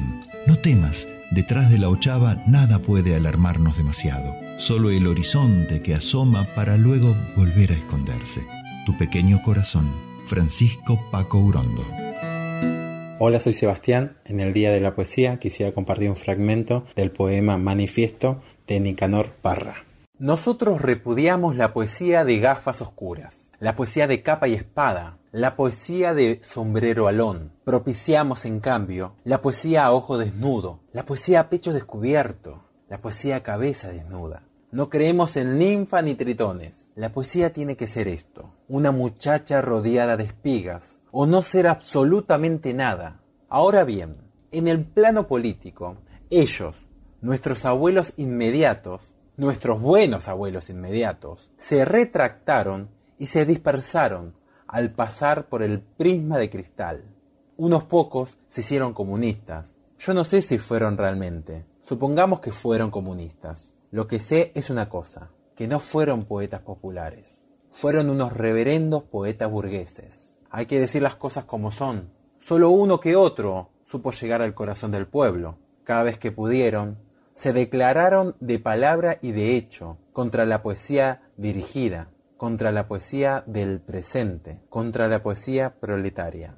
Aceptamos que fueron comunistas, pero la poesía fue un desastre. Surrealismo de segunda mano, decadentismo de tercera mano, tablas viejas de vueltas por el mar, poesía adjetiva, poesía nasal y gutural, poesía arbitraria, poesía copiada de los libros, poesía basada en la revolución de la palabra, en circunstancias de que debe fundarse en la revolución de las ideas, poesía de círculo vicioso, para media docena de elegidos, libertad absoluta de expresión.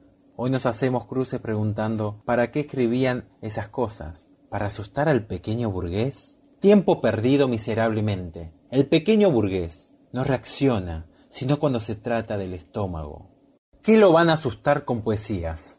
La situación es esta. Mientras ellos estaban por una poesía del crepúsculo, por una poesía de la noche, nosotros propugnamos la poesía del amanecer. Este es nuestro mensaje. Los resplandores de la poesía deben llegar a todos por igual. La poesía alcanza para todos. Nada más, compañeros. Nosotros condenamos, y esto sí lo digo con respeto, la poesía de Pequeño Dios, la poesía de Vaca Sagrada, la poesía de Toro Furioso. Contra la poesía de las nubes, nosotros oponemos la poesía de la tierra firme, cabeza fría, corazón caliente. Somos tierra firmistas, decididos. Contra la poesía de café, la poesía de la naturaleza.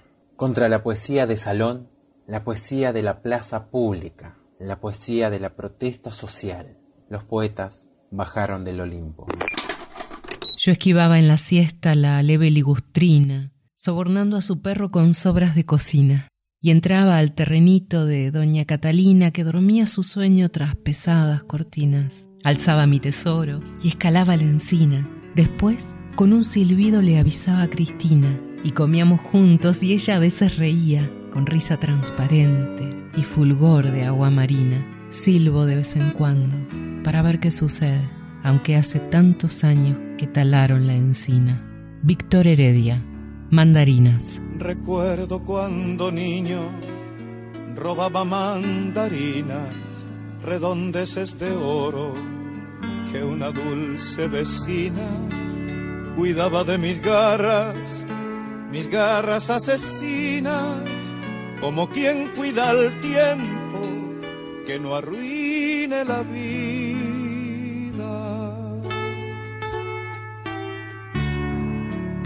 Yo esquivaba en la siesta la leve ligustrina, sobornando a su perro con sobras de cocina. Y entraba al terrenito de doña Catalina, que dormía su sueño tras pesadas cortinas.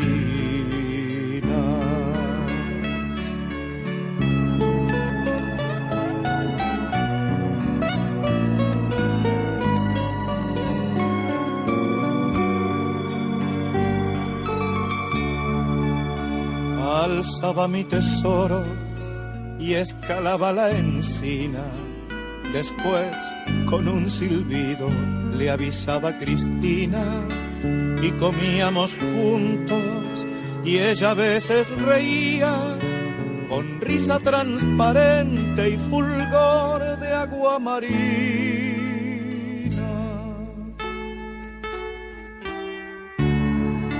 Silbo de vez en cuando para ver qué sucede, aunque hace tantos años que talaron la encina y aunque no me lo crean, a veces siento risas y un perfume en el aire como de mandarín.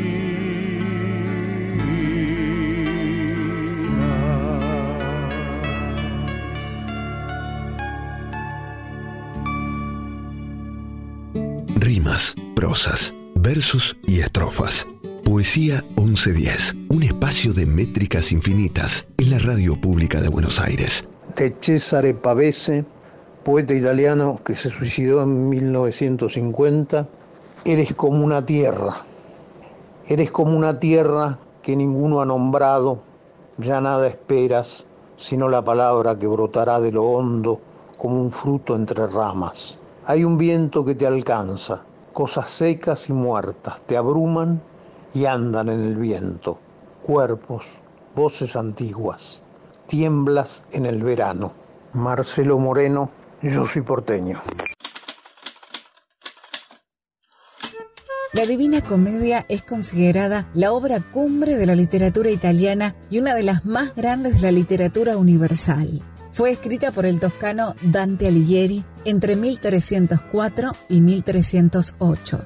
Dante resume en ella todo el amplio conocimiento acumulado durante siglos, desde los antiguos clásicos hasta el mundo medieval, su fe religiosa y sus convicciones morales y filosóficas. La obra está dividida en tres partes, infierno, purgatorio y paraíso, a su vez dividida en 33 cantos cada una. Aunque la comedia es, en apariencia, una obra religiosa, Dante discurre, a través de sus cantos, acerca de la ciencia, la moral, la política de la época, la literatura, el arte, la justicia y otros temas relativos a la vasta experiencia de la existencia humana. En un momento de su vida, el autor declara que se encontró perdido, alejado de la presencia de Dios, humanizando entonces la experiencia religiosa y transformándola en experiencia de vida, emprende un camino arduo en el que debe comenzar desde el infierno y pasar por el purgatorio, hasta allí acompañado por el poeta latino Virgilio, que simboliza la razón para llegar finalmente al paraíso.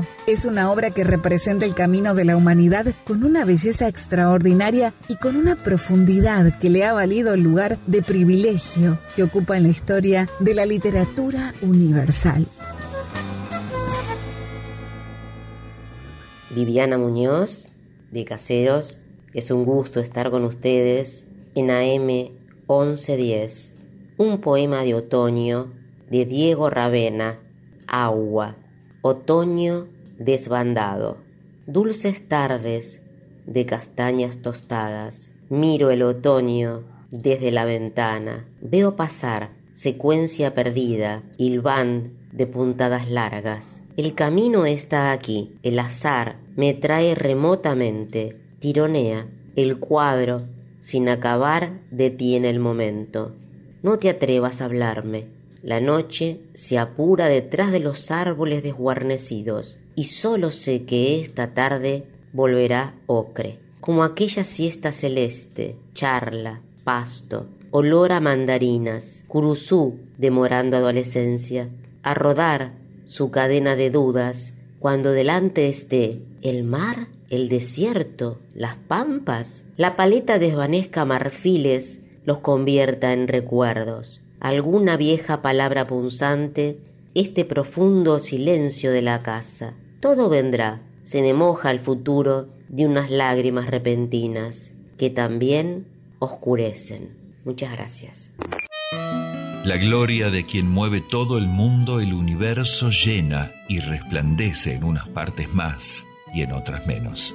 En el cielo que más su luz recibe estuve y vi unas cosas que no puede ni sabe repetir quien de allí baja, porque mientras se acerca a su deseo, nuestro intelecto tanto profundiza que no puede seguirle la memoria. En verdad, cuanto yo del santo reino atesorar he podido en mi mente, será materia ahora de mi canto. Oh buen Apolo, en la última tarea hazme de tu poder vaso tan lleno como exige saldar tu amado Lauro. Una cima hasta ahora del Parnaso me fue bastante, pero ya de ambas ha menester la carrera que falta. Entra en mi pecho y habla por mi boca, igual que cuando Marcías de la vaina de sus miembros aún vivos arrancaste. Oh, divina virtud, si me ayudaras, tanto que las imágenes del cielo en mi mente grabadas manifeste. Me verás junto al árbol que prefieres, llegar y coronarme con las hojas que merecerme harán tú y mi argumento. Tan raras veces, Padre, eso se logra, triunfando como César o poeta, culpa y vergüenza del querer humano, que debiera ser causa de alegría en el delfico Dios feliz la fronda, Penea, cuando alguno a aquella aspira. Fragmento del poema Paraíso de La Divina Comedia, Dante Alighieri. Para Poesía 1110, estas devociones. Soy devoto de los antihéroes, de los que a viva voz desafinan la mejor canción, de los que se meten un gol en contra o, o erran un penal en el último minuto soy partidario de los villanos buenos, de los que te dicen feliz día, aunque no se festeje nada. Amo a los que sueñan imposibles. Soy devoto de los que tejen la esperanza, de los que tejen la esperanza, aunque duela la vida y el mundo, y te regalan un poema en la flor de la noche, cuando parece que todo, cuando parece que todo está perdido. Picheto de Jovita sur, sur de Córdoba. Muchísimas gracias y bendiciones. Soy Lidia Fernández Brudelli y escribo poesía fundamentalmente, aunque tengo también un libro de una novela y un libro de relatos. Pero lo que más me llega y, y utilizo como forma de expresión es la poesía. ¿Desde cuándo escribís? Escribo desde adolescente. Supongo que porque desde entonces leí mucha poesía y la elegí, o ella me eligió a mí, como una forma de expresión es bella y concentrada, cuando se logra, claro. ¿Para quién escribís? En principio escribo para mí, luego para comunicarme con otros. ¿Qué es la poesía para vos? La poesía es como un relámpago de lucidez y afinidad con el mundo. Por eso creo que está en todo, o la podemos encontrar en todo. Solo tiene que acontecer, o sea, darse ese segundo en que se ve un poco más allá. Y eso tiene que suceder al escribirla y también al leerla. Tengo acá un poema inédito de un libro que espero que pronto salga y este poema se llama Victoria.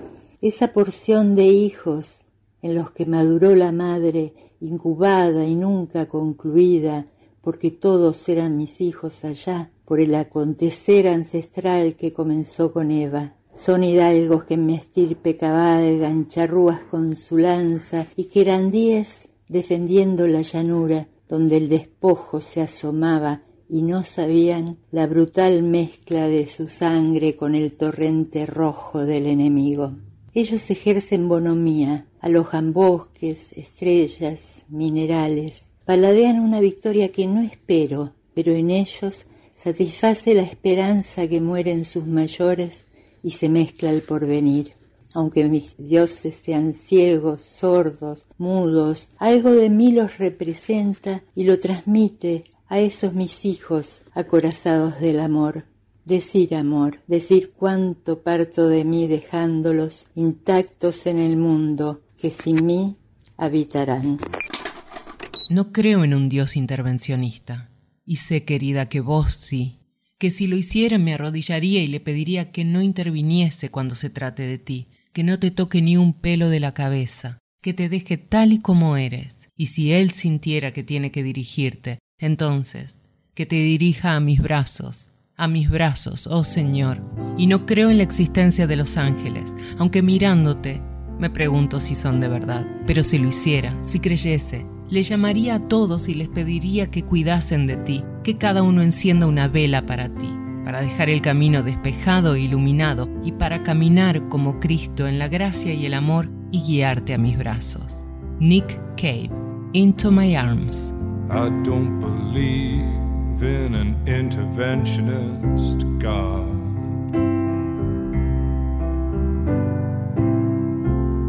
But I know, darling, that you do.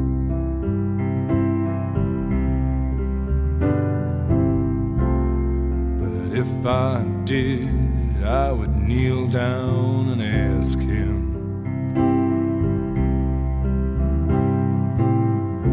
Not to intervene when it came to you. Well, not to touch a hair in your head leave you as you are. If he felt he had to direct you, then direct you into my arms. Into my arms, oh Lord, into my arms, oh Lord, into my arms,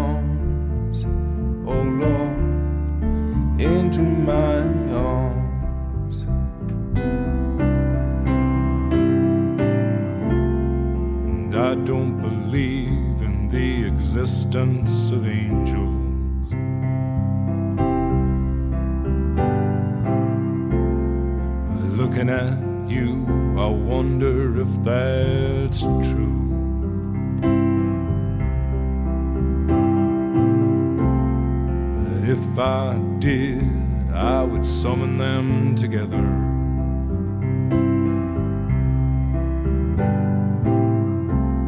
and Ask them to watch over you. Well, to each burn a candle for you to make bright and clear your path, and to walk like Christ in grace and love and guide you into my arms. Into my arms, oh Lord, into my arms, oh Lord, into my arms, oh Lord, into my arms.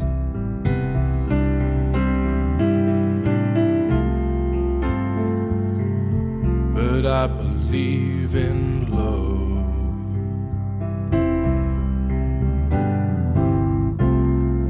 And I know that you do too.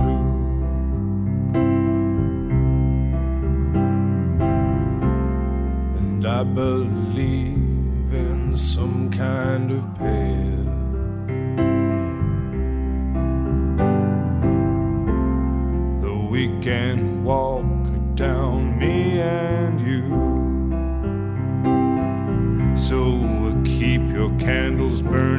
make a journey bright and pure, that you'll keep returning always and evermore. Into my arms, oh Lord, into my arms, oh Lord, into my arms, oh Lord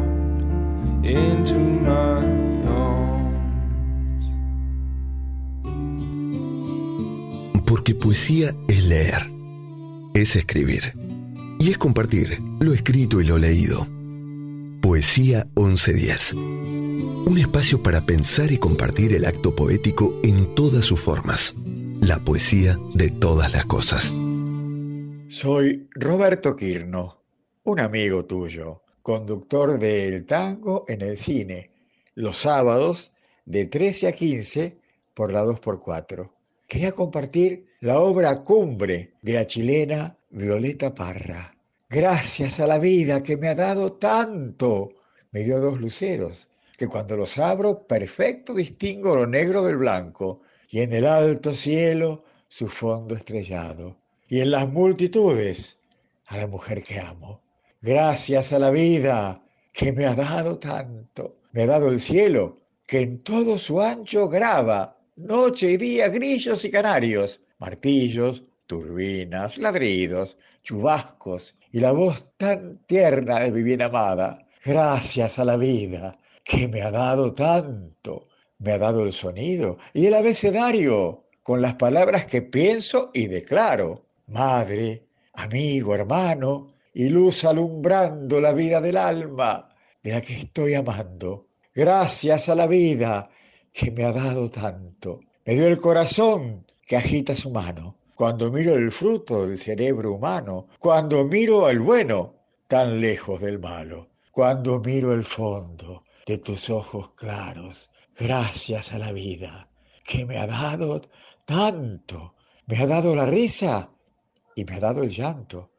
Así yo distingo dicha de quebranto, los dos materiales que forman mi canto, y el canto de todos que es mi propio canto. El ómnibus se detuvo en el kilómetro 211. Marisa bajó y el chofer también para entregarle su equipaje. Cuando el ómnibus retomó su marcha, Marisa empezó a caminar. Eran parajes de tierras rojizas. Ignoro por qué tenían este color. En verdad, no sé nada de geología. Marisa caminó un par de kilómetros y se sentó a descansar sobre su equipaje. Ignoro si hacía calor o frío porque no sé nada de meteorología. Además, yo no estaba allí. Marisa hizo acopio de fuerzas y se levantó. Para orientarse mejor sacó de su bolso unos binoculares, o quizá fuera un catalejo, no sé nada sobre instrumentos ópticos, y echó una ojeada a los confines de su visibilidad. Avistó una figura humana mosqueando en el horizonte caminó hacia ella. La figura caminaba a su vez hacia Marisa. Esto es lo que creo, aunque no me respalda en ello ningún conocimiento de geometría. Unos minutos después, la figura se hizo reconocible para Marisa. Era un hombre. Andaba casi desnudo y estaba peinado y maquillado con arreglo a las normas vigentes en el grupo humano, tribu, clan o a lo que fuera que él pertenecía.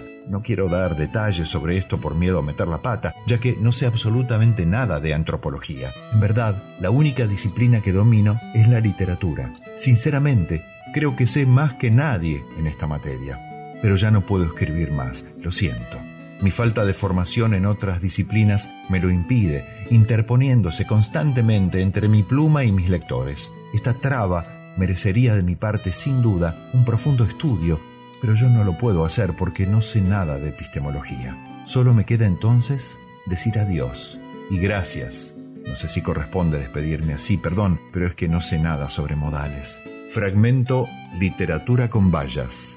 Leo Maslía. Seré flor cuando yo quiera, aire de siesta, verano de tormenta, cuando yo quiera. Bailaré con mi pollera al viento, dando vueltas, en un baile que se hace poema, cuando yo quiera. Verde manzana, blanco jazmín, brote que crece, perfume de glicina, cuando yo quiera.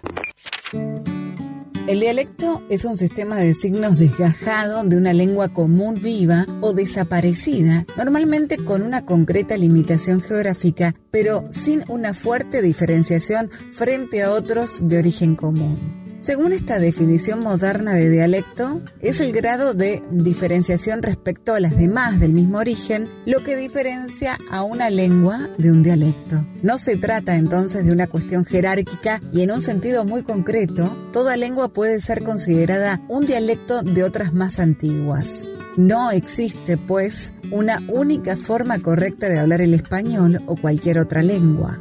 A pesar de una cierta tendencia a la estandarización, los 480 millones de personas que hablan español como lengua materna no hablan un solo dialecto. Diferentes proyectos de investigación llevan años recogiendo, describiendo e investigando las variedades regionales del español a través de corpus lingüísticos, archivos sonoros y aplicaciones web que preservan la extraordinaria riqueza lingüística que esta enorme variedad conlleva.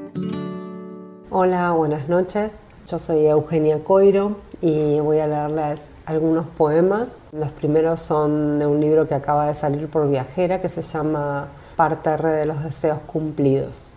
¿Podés sentir cómo se afina el hilo, cómo se hace débil la conexión tanto que la voz se desdibuja en inmensos píxeles planos azules, eso también es ilusión.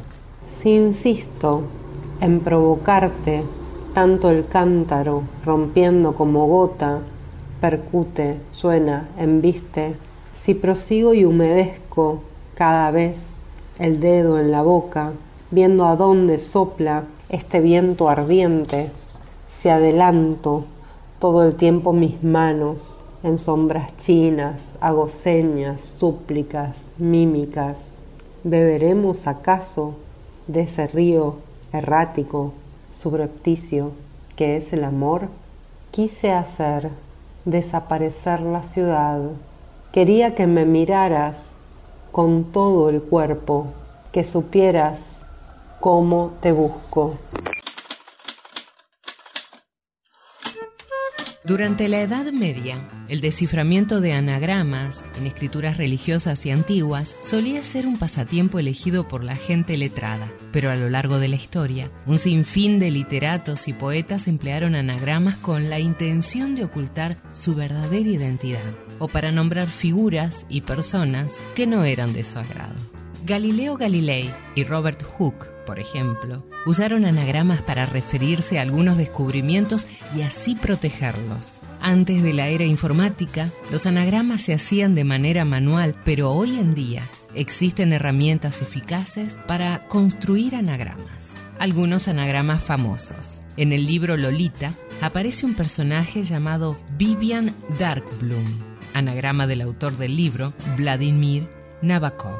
El poeta André Breton criticó a Salvador Dalí utilizando un anagrama de su nombre Ávida Dollars. En la serie de libros Harry Potter, Tom Marvolo Riddle crea un anagrama de su nombre, transformándolo Tom Sorbolo Riddle, que a su vez se convierte en la frase Soy Lord Voldemort.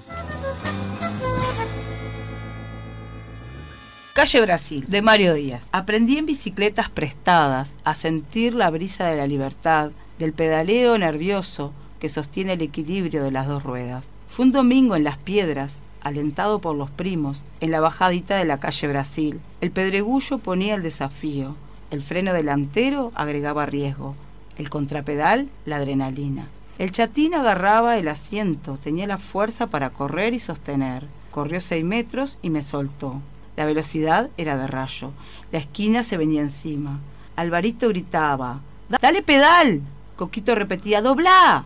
El resto gritaba, ¡Frena! Fue un eterno instante que no sé si disfruté, pero es un momento que amo. No olvidaré la Graciela 16 ni el raspón de la palma de mis manos. Soy una fábrica de humo, mano de obra campesina para tu consumo, frente de frío en el medio del verano el amor en los tiempos del cólera, mi hermano. El sol que nace y el día que muere con los mejores atardeceres. Soy el desarrollo en carne viva. Un discurso político sin saliva. Las caras más bonitas que he conocido. Soy la fotografía de un desaparecido. La sangre dentro de tus venas. Soy un pedazo de tierra que vale la pena. Una canasta con frijoles. Soy Maradona contra Inglaterra anotándote dos goles. Soy lo que sostiene mi bandera. La espina dorsal del planeta es mi cordillera. Soy lo que enseñó mi padre. El que no quiere a su patria no quiere a su madre. Soy América Latina, un pueblo sin piernas, pero que camina, oye.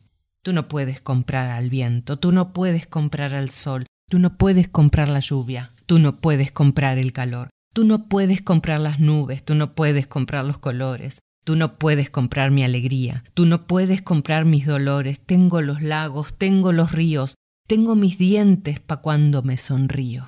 Latinoamérica, de Eduardo Cabra, René Pérez y Rafael Arcaute, por calle 13. Soy soy lo que dejaron, soy toda la sobra de lo que se robaron. Un pueblo escondido en la cima. Mi piel es de cuero, por eso aguanta cualquier clima. Soy una fábrica de humo, mano de obra campesina para tu consumo. Frente de frío en el medio del verano, el amor en los tiempos del cólera, mi hermano. El sol que nace y el día que muere, con los mejores atardeceres. Soy el desarrollo en carne viva, un discurso político sin saliva. Las caras más bonitas que he conocido. Soy la fotografía de un desaparecido, la sangre dentro de tus venas. Soy un pedazo de tierra que vale la pena una canasta con frijoles. Soy Maradona contra Inglaterra, anotándote dos goles. Soy lo que sostiene mi bandera, la espina dorsal del planeta en mis cordilleras. Soy lo que me enseñó mi padre, el que no quiere su patria, no quiere a su madre. Soy América Latina, un pueblo sin pierna pero que camina. Oye, tú no puedes comprar el viento,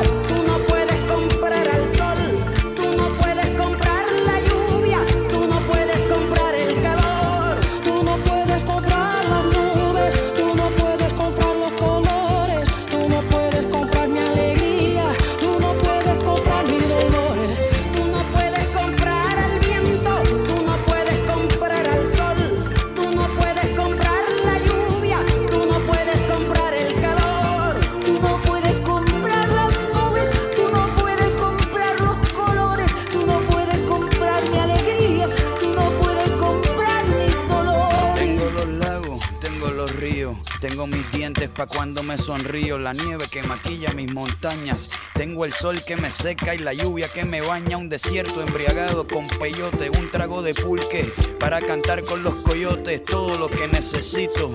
Tengo a mis pulmones respirando azul clarito, la altura que sofoca. Soy las muelas de mi boca, mascando coca.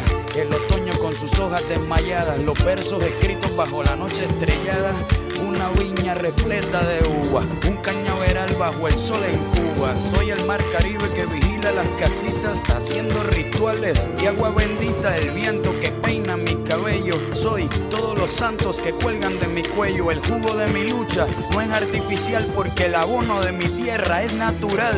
Tú no puedes comprar el viento, tú no puedes comprar el sol, tú no puedes comprar la lluvia, tú no puedes comprar el calor.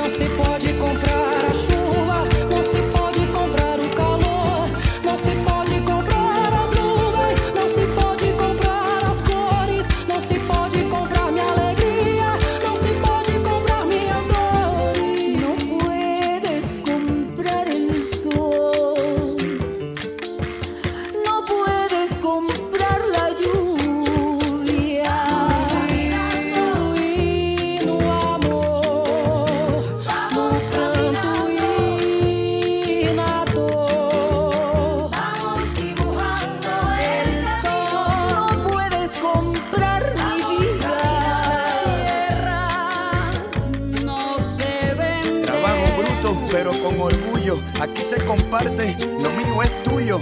Este pueblo no se ahoga con marullo. Y si se derrumba, yo lo reconstruyo. Tampoco pestañeo cuando te miro para que te recuerdes de mi apellido. La operación Cóndor invadiendo mi nido. Perdono, pero nunca olvido. Oye.